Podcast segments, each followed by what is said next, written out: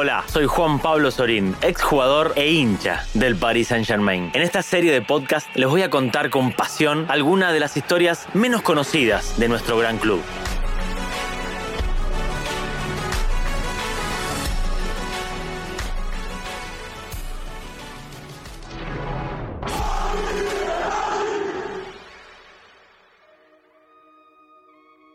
París es magia, magia, como la historia que les voy a contar en este tercer episodio. Junio de 1974. El 4 de junio, para ser exactos. Los jugadores dan una eufórica vuelta olímpica. El director deportivo de París, Just Fontaine, se derrumba en el campo del Parque de los Príncipes. Demasiada tensión e intensidad en este partido que impulsa al PSG a la primera división. Ese día, la liberación tardó en llegar. Tal es así que el titular del equipo fue París en la tierra prometida, pero después, ¿de qué lucha?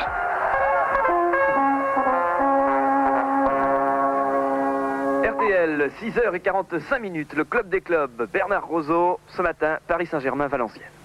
El Paris Saint-Germain pertenece a la primera división. Es un hecho. Anoche nos estremecimos en el Parque de los Príncipes. Para este partido de vuelta de la eliminatoria final contra el Valenciennes, los directivos abren gratuitamente las puertas del Parque de los Príncipes. Cerca de 20.000 aficionados se apresuran a entrar. Había mucho en juego. El club de la capital tenía que hacerse un hueco en la élite del fútbol francés. En diciembre, Daniel Hector su presidente, acordó una asociación sin precedentes con RTL. Se pagó una subvención de 1.200.000 francos al PSG. En caso de no acceder a la División 1, hubiese tenido que devolverlo. En resumen, el PSG escribe una página grande de su historia. Hubo una charla previa al partido que fue la más corta que he tenido en mi carrera futbolística. Creo que duró entre 30 segundos y un minuto.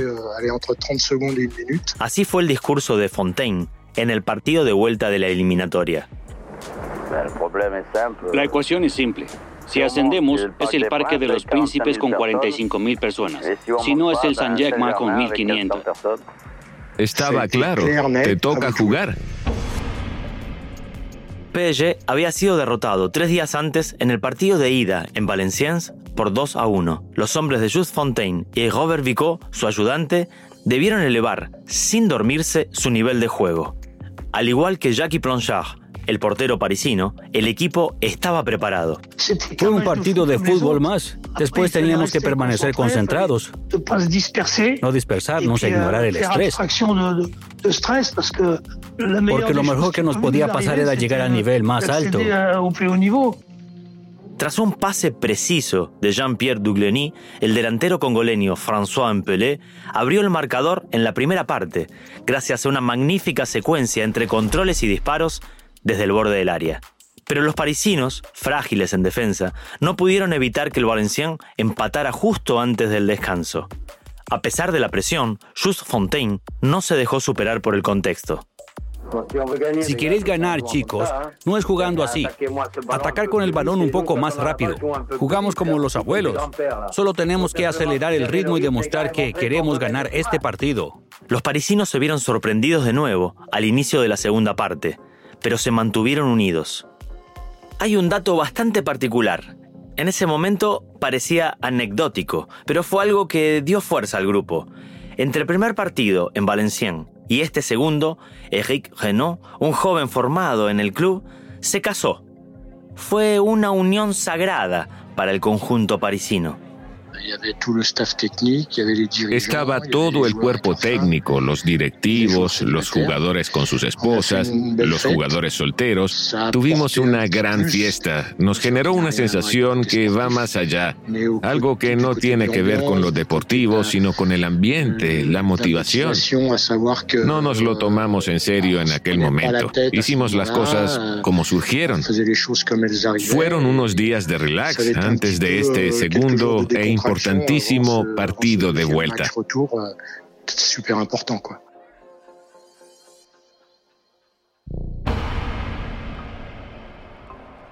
Volviendo al partido definitorio, el capitán Dugliani asumió sus responsabilidades y consiguió que el equipo volviera a tener vida.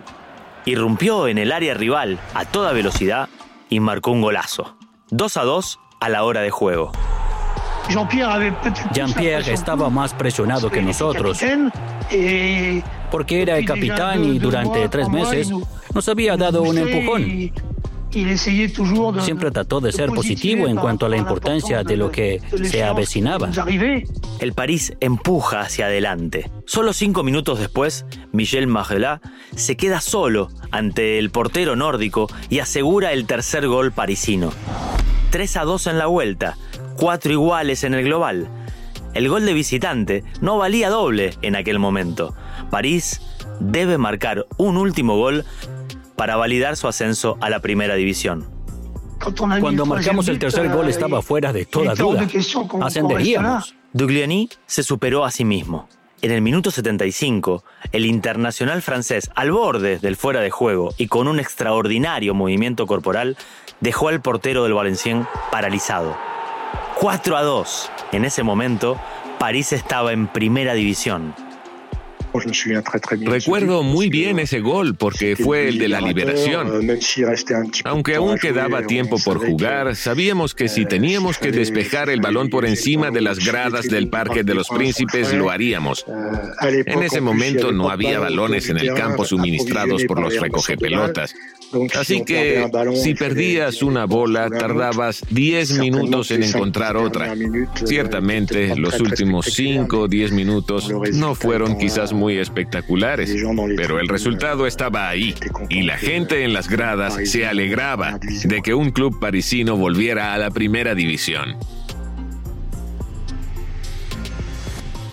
Toda la defensa del Valencien, seguramente, se arrepintió de haberlo dejado pasar, pensando que estaba en offside el principal protagonista, justificó, después de este partido y durante mucho tiempo, con un aplomo notable, que no estaba en fuera de juego. De lo contrario, el árbitro lo habría señalado. Jackie Planchard recuerda a su amigo Douglas y este final feliz. Cuando marcó el gol estaba eufórico. Incluso en el vestuario estaba completamente loco. Para nosotros es difícil decirlo, porque todos estábamos soñando un poco despiertos. La historia nunca dirá que los directivos parisinos no aspiraban a la cima de la liga en esa temporada. La presidencia de Daniel Exter en ese momento tenía un aura particular en el mundo de los negocios. Francis Borrelli y Jean-Paul Belmondo y todo lo que sucedía alrededor atrajo a un montón de gente que se dejó llevar por el juego. Ocho meses después, París estaba primera división. Este 4 de junio de 1974 hace olvidar un prólogo de cuatro temporadas marcadas por un título de campeón en segunda división, una ruptura con el París Football Club y un descenso administrativo a tercera división. Lo más difícil ya está hecho, pero ahora será aún más difícil porque el público de París espera que formemos un gran equipo. Intentaremos darles emociones, pero no tanto como esta noche, porque casi muero. Para mí, este es el recuerdo inolvidable de mi corta carrera. Llevar el club desde la capital hacia arriba y ver que hoy no ha bajado nunca. Sientes que ha servido un poco para algo. Ahora sigo casado con la misma persona y el PSG nunca bajó a segunda división. 47 años después, el Paris Saint-Germain es el equipo más importante de la Liga 1 y sigue soñando más y más.